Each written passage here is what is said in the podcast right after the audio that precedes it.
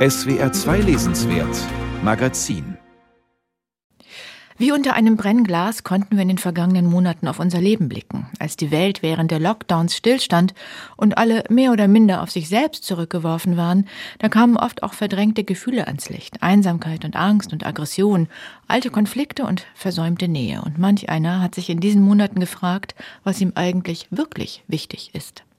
Es ist wieder Zeit für die großen Fragen, sagt der Schriftsteller John von Düffel, und ihnen geht er nach in seinem neuen Roman einer Familiengeschichte, einer schmerzhaften und auch einer Art Zeitdiagnose. Die Wütenden und die Schuldigen heißt das Buch und darüber spreche ich jetzt mit John von Düffel. Herzlich willkommen. Ja, vielen Dank für die Einladung.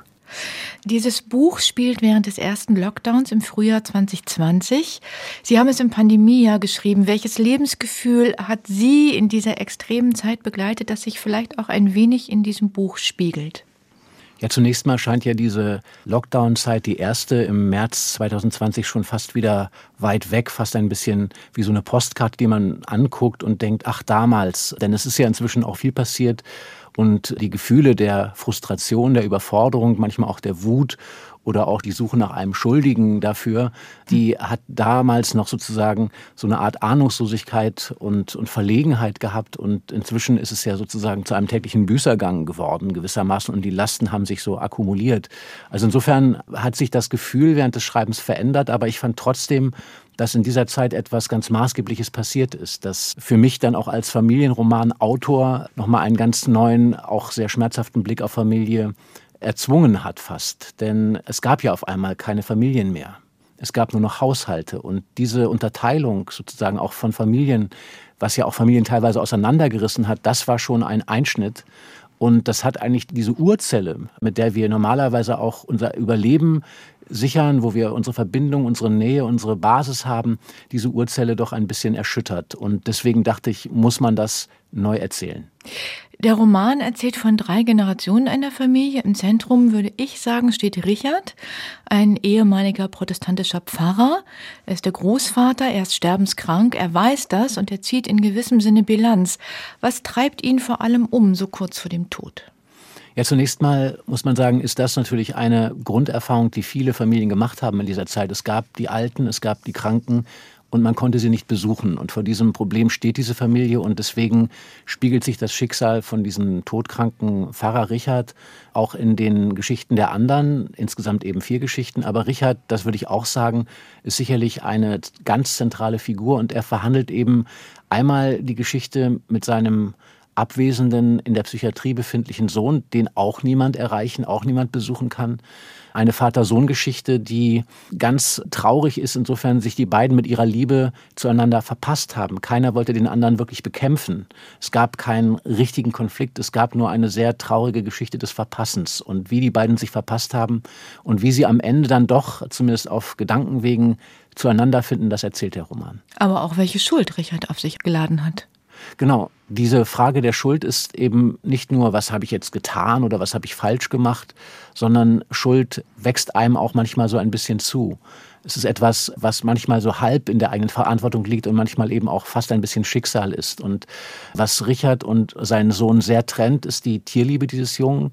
Er möchte unbedingt Tiere um sich haben, er liebt Tiere und der Vater verbietet ihm das. Und zwar nicht, weil er böse ist oder weil er mit Tieren nichts anfangen kann, sondern weil er weiß, dass dieser Junge zu weich ist und dass er ein so weiches Herz hat, dass er den Verlust eines Tieres nicht verkraften kann. Und es gibt dann irgendwann diese Probe aufs Exempel, wenn der Junge Abitur hat und in die eigene Ausbildung gehen will, dann macht er ein Praktikum bei einem Tierarzt auf dem Land und bricht zusammen. Insofern gibt diese Geschichte ein bisschen Richard recht in seiner Strenge.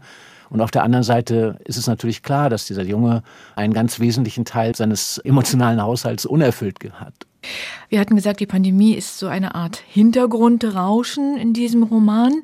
Quarantäne, Social Distancing, Masken, das tippen Sie alles nur an, aber was doch sehr deutlich wird, ist das Befinden der einzelnen Familienmitglieder in Zeiten dieser Pandemie. Die sind alle ziemlich einsam und isoliert. Das spiegelt sich auch formal in dem Buch, finde ich. Aber sie waren es doch eigentlich auch schon vor der Pandemie, oder? Da gab es einen Riss. Es gab den Riss davor auf jeden Fall. Was halt die Pandemie gebracht hat, war die Unmöglichkeit, daran zu arbeiten mhm. oder diese Isolation zu überwinden. Und es ist vollkommen richtig. Wir haben ja viele Familien, ich nehme meine Familie da auch überhaupt nicht aus, ja immer schon so eine Art Inseldasein. Es gibt ja die Haushalte, das ist ja eine Lebensrealität und der Kontakt zu den anderen ist sehr sporadisch. Aber es ist trotzdem so, dass ich finde, es ist schon was Fundamentales passiert, weil die Nähe die ja immer etwas Gesuchtes ist und etwas, was Familie auch kostbar macht, weil man diese Nähe dort erleben kann, das war auf einmal eben das Toxische. Und die Distanz war auf einmal das Gute. Also diese Umwertung hat ja stattgefunden. Und insofern waren die Figuren eben auch an der Möglichkeit schon, diese Nähe herzustellen, gehindert. Und das, glaube ich, hat den Blick auf diese innere Isoliertheit nochmal verschärft. Richard lebt allein in der Uckermark, aber seine Enkelin Selma kommt zu ihm trotz aller Kontaktbeschränkungen und im Schlepptau hat sie eine befreundete Palliativärztin, Kati, die immer schwarz gekleidet ist, eine Art guter Todesengel. Sie hat schon viele Menschen beim Sterben begleitet und vielleicht lesen Sie für uns mal eine kurze Passage, in der Kati mit der Enkelin Selma übers Sterben spricht. Es klingt vielleicht seltsam, wenn ich das sage, aber die meisten Menschen versprechen sich vom Sterben zu viel. Sie hoffen, dass alles zu einem Ende kommt, was sie im Leben nicht geschafft haben, womit sie nicht fertig geworden sind, das ganze Unerlöste. Glauben hilft manchmal. Aber um ehrlich zu sein, ich würde deinen Großvater, Pfarrer hin oder her, nicht zu den Gläubigen rechnen. Ich gebe meinen Patienten keine Noten, fuhr Kathi fort, und verurteile niemanden, weder moralisch noch menschlich, aber das ändert nichts daran, dass es am Ende zwei Arten von Sterbenden gibt, die Wütenden und die Schuldigen. Ja, zentrale Stelle. Ich habe mich natürlich gleich gefragt, gibt es wirklich nur diese zwei Arten des Sterbens, Wut und Schuld? Ist das nicht ein bisschen zu einfach, was Kathi da sagt? Ja, also zunächst mal muss ich vielleicht erklären, dass diese Figur Kathi Kuhn in dem Buch ein reales Vorbild hat. Mhm. Ich hatte selber eine lange Zeit mit einer Palliativmedizinerin zu tun, das kann ich auch namentlich benennen. Petra Anwar ist eine Palliativmedizinerin der ersten Stunde sozusagen in Kreuzberg und hat dann durch einen Auftritt in Andreas Dresens Film Halt auf freier Strecke so eine gewisse Prominenz erlangt und sollte dann eben ein Buch schreiben und der Co-Autor dieses Buches sollte ich sein. Das war der Wunsch zunächst mal und ich hatte vor dieser Aufgabe eine Heidenangst, aber habe mich dann überwunden und gesagt, ich gehe das Thema mit allem Mut und aller Entschlossenheit an. Und wir sind dann eben teilweise zusammen zu Patienten gegangen. Das waren überwiegend Krebspatienten im Endstadium. Und teilweise hat sie auch Geschichten erzählt. Und diese Geschichten haben wir zusammen aufgeschrieben in einem Buch, das heißt, was am Ende wichtig ist, Geschichten vom Sterben. Und mhm. bei diesen Besuchen gab es einige, die in ganz großem Frieden, auch gemildert durch die Medikamente, die den Schmerz genommen hat und durch die Tatsache, dass eben eine Ärztin da war und ihnen die Überforderung und die Angst genommen hat. Dadurch gab es durchaus auch friedliche Abschiede, also gelungene Tode, wie man sich das wünscht. Aber es gab eben auch bei Menschen, von denen man das überhaupt nicht gedacht hatte, Akademiker, Leute, die ihr Leben auf eine gute Art und Weise gelebt hatten, gab es plötzlich sowas, wo man dachte, wo kommt das her? Und es war meistens Wut oder Schuld. Es waren Schuldgefühle oder es war eine Aggression.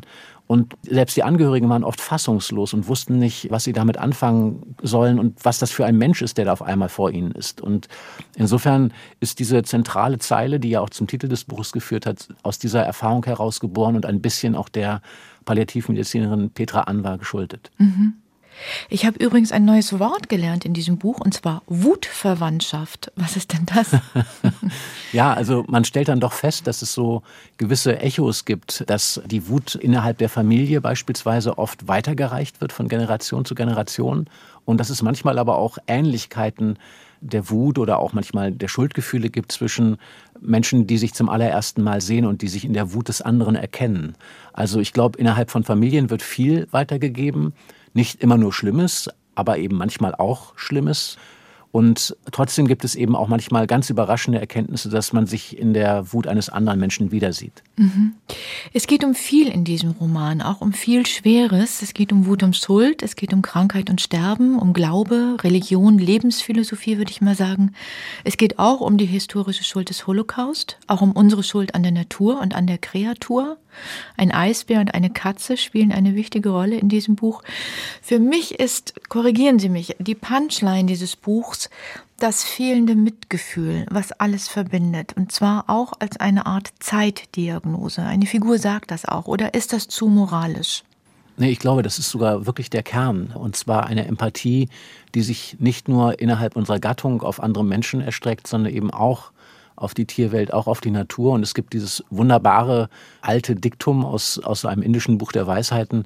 Gott schläft im Stein, atmet in der Pflanze, träumt im Tier und erwacht im Menschen. Und ich bin jetzt nicht buddhistisch angehaucht oder irgendwas in der hm. Richtung, aber ich würde trotzdem sagen, wenn einem das bewusst ist, dass wir eigentlich mit all diesen Dingen in Verbindung stehen, sogar bis hin zu den Steinen und dass wir und wie wir uns aber verhalten, als wären wir allein auf diesem Planeten und zwar nicht nur allein als Gattung, sondern auch manchmal wirklich allein und würden die ganze Welt nur von unserem einzigen individuellen Standpunkt aus betrachten, dann ist schon deutlich, dass Empathie der große Verlust ist und ich glaube, dass das etwas ist, was Literatur auch wieder leisten kann. Ich glaube, das ist etwas, was man im Lesen, im Nachdenken, im Erfahrungen machen wirklich hinbekommt, dass man sich da wieder ein bisschen mehr füreinander sensibilisiert.